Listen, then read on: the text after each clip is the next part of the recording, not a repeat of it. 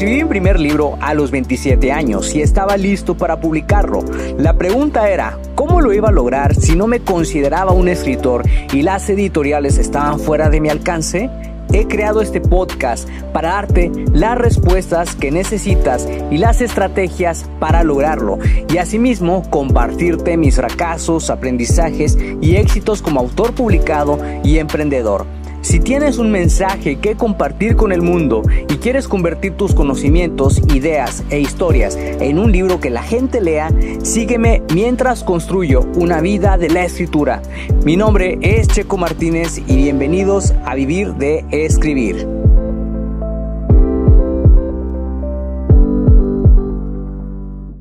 Hola, ¿qué tal, escritor creativo? Espero que te encuentres muy bien el día de hoy. Mi nombre es Checo Martínez y quiero darte la bienvenida al episodio número 278 del podcast Vivir de Escribir, en donde vas a descubrir qué hacer con la retroalimentación de los lectores beta.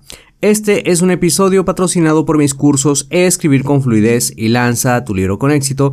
Y la verdad que este episodio me llena de mucha emoción porque aquí es justamente donde averiguas qué hacer con esos comentarios, sugerencias que los lectores a los que prestas tu libro te dan. Tener la retroalimentación de otras personas sobre tu trabajo es crucial para mejorar la calidad de tus textos. Además, puedes conocer el impacto de tus historias y obtener sugerencias para nuevas creaciones. El proceso de lectura por parte de los lectores beta para mi novela El misterio de la sociedad Kang fue muy enriquecedor y en este episodio que he preparado quiero compartir contigo el detrás de escenas de cómo estuvo. Pero antes de comenzar con el episodio, quiero ponerte al tanto sobre lo que he estado haciendo. Fíjate que continúo haciendo la autoedición de mi nuevo libro. Hay algunas escenas que estoy volviendo a redactar en cuanto a párrafos y demás porque creo yo que la importancia de poner al lector los detalles más esenciales es muy importante para que imagine por sí solo las escenas. En especial cuando son viajes en el tiempo hay que hacer un poco de investigación si más que nada los detalles de la ropa de los personajes tienen que ver muchísimo con la escena y van a tener un peso en ella. Considero yo que los detalles son importantes cuando tienen que ver con lo que está pasando y van a tener un efecto contraproducente en lo que están viviendo los personajes. Si no, de nada sirve que des detalles al grano sobre lo que están vistiendo, sobre cómo es la habitación y demás. Simplemente da los detalles eh, si son necesarios porque uno no es diseñador de interiores, así que es muy importante también dar solamente los detalles necesarios. La verdad he estado un poco abrumado porque me encontraba grabando muchísimos videos y decidí bajar un poquito la presión. Honestamente me sentía muy presionado y pues decidí bajar la presión, hacer un solo día de grabación de videos. Yo creo que es mucho más efectivo que hacerlo todos los días y de esa forma puedo subirlo con antelación. Fíjate que también he estado usando ChatGPT. No sé si conozcas esta herramienta de inteligencia artificial. Eh, muchos colegas escritores eh, me habían comentado sobre su descontento con esta herramienta pero honestamente yo le veo mucha ventaja porque puedes realizar consultas. Eh, hay algunas personas que han mencionado que se pueden escribir libros con ChatGPT. La verdad que la versión de esta herramienta a la que yo tengo acceso es eh, no tan eficaz con, con, este tema de escribir libros, pero sí puedes realizar consultas eh, sobre cosas que quieras saber y estructurar tus documentos o textos y demás. Así que es un buen aliado en el tema de la escritura, pero siempre y cuando la utilices para consultas, que es lo que yo he estado haciendo.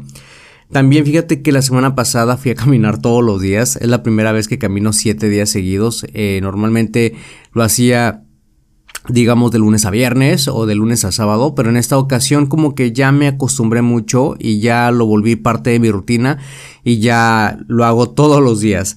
Así que ya que te puse al tanto sobre lo que he estado haciendo, ahora sí, vamos de vuelta al episodio.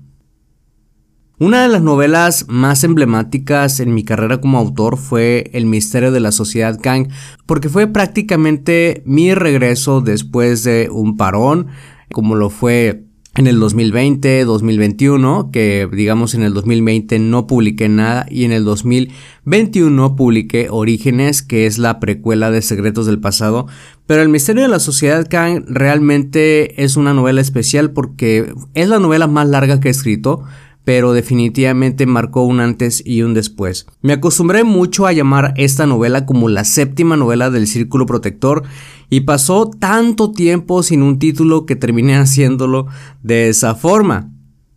Afortunadamente, después de un tiempo, elegimos el título y pues es el título que se quedó, que es El misterio de la sociedad Kang. Y este título engloba prácticamente todo lo que sucede dentro de la historia y hacia dónde va cada giro inesperado que toma la misma. Mi foco en ese entonces eran las lecturas en las que afino detalles y voy asegurándome de que el texto tenga la fluidez que necesita y si falta algún signo de puntuación no dudo en agregarlo. La lectura por parte de los lectores beta fue realizada y en ese entonces recibí las primeras revisiones para las que me tomé el tiempo suficiente en revisar.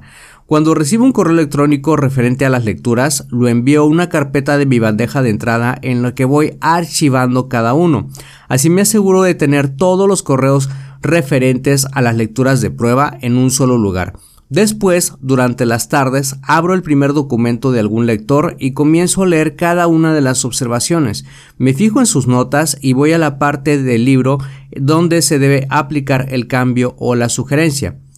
Esto lo hago paso a paso sin presiones, de manera que también el trabajo no se sienta tan tedioso, porque eso es muy importante. Hay veces en las que si algún comentario o sugerencia no me hace sentido, me fijo en las demás observaciones por parte de los otros lectores y confirmo si opinan lo mismo o hay diferencias en sus opiniones. Yo creo que la retroalimentación de los lectores es crucial, pero si ellos te sugieren algún cambio en la trama y veo que este cambio no está cuadrando con el rumbo de la historia, pues simplemente no lo hago y tomo la recomendación para el desarrollo de otra idea en futuros libros.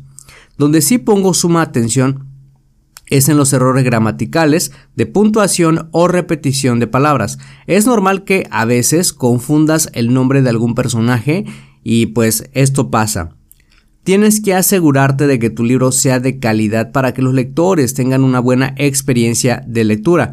La repetición de los nombres sucede en los diálogos, donde tengo que volver a leer para asegurarme de que todo esté bien en mi experiencia, este es un proceso realmente enriquecedor porque aquí es donde estás obteniendo la perspectiva de otras personas sobre tu trabajo y yo creo que es muy importante que cuando termines de autoeditar tu libro, mandes tu libro con un grupo de lectores de prueba, dale 10 días para que lean el libro, de 10 días a 15 días es suficiente, pero es muy importante que estas personas tengan el compromiso contigo de entregarte el trabajo a tiempo, porque recuerda que tú también estás trabajando en tiempos y eso es muy, muy importante.